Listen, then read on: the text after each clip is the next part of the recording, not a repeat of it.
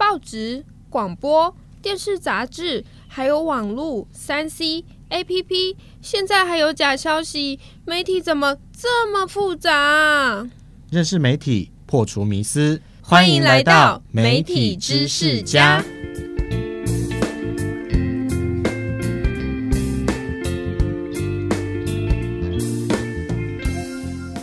欢迎来到媒体知识家。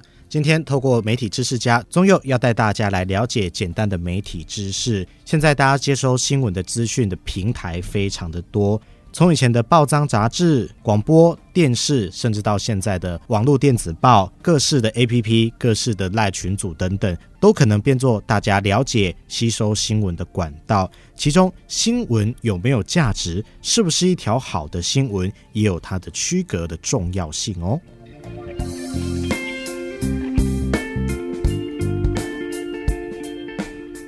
今天带大家来判别新闻的价值，这其实也是我们新闻理论当中非常简单基本的一个要件。不过，大家在看新闻的时候，不妨可以透过这几个价值来判断说，这个新闻是不是你觉得重要、重大的新闻。而其实，外国媒体也常常来表示说，一个国家它的新闻价值性。高与低也反映了某一种国民素质的表现，所以大家不妨可以参考看看。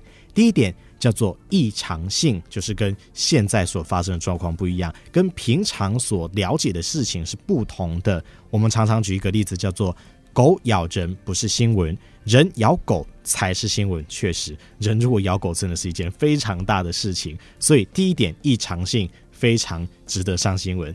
再来第二点叫做影响性。也就是影响全民的层面，影响到多数人的状态之下，它也是一个好新闻。简单举个例子，水电双涨，哇，非常可怕哈！全民都必须接受这个非常大的影响的话，这就叫做影响性，大家都会受到影响。所以，影响的层面多与少，也是其中一个判断的标准。再来第三点，及时性，一发生事情，马上你接收到啊，这也是媒体的特性嘛，所以。越早告诉你的最近发生的，它也是一个标准。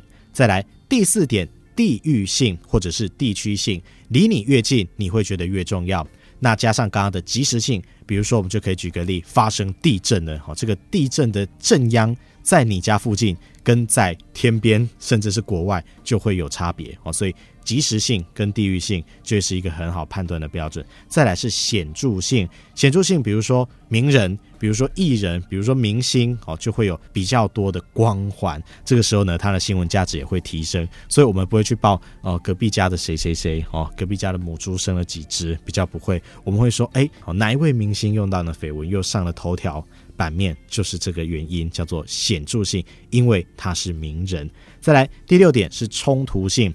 也就是我们常常看到社会新闻，人与人发生冲突，不管是打架、吵架、口角、社会案件、凶杀案，这都是冲突哦。所以第六点叫做冲突性。以上所说到的呢，就是我们媒体常常所用的新闻价值。但是在这个媒体快速演变的时代，还有第七个。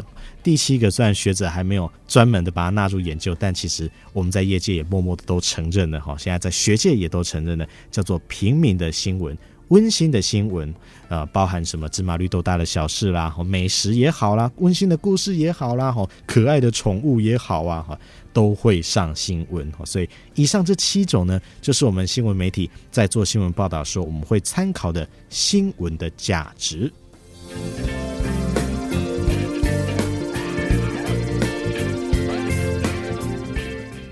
不晓得听众朋友在看新闻的时候，是不是也会把这些东西当成是你的判断标准呢？甚至其实你可能早就也会注意到，有一些新闻合我的胃口，有一些新闻不太合我的胃口，那也跟新闻的价值有关，因为你的价值也会跟记者的价值有一点点不一样。未来当大家想说这一则怎么会写成新闻的时候，你就知道为什么会写成新闻喽。媒体知识家用口语的方式带大家了解新闻理论，喜欢的朋友不妨按下订阅，与中佑一起探讨媒体的知识。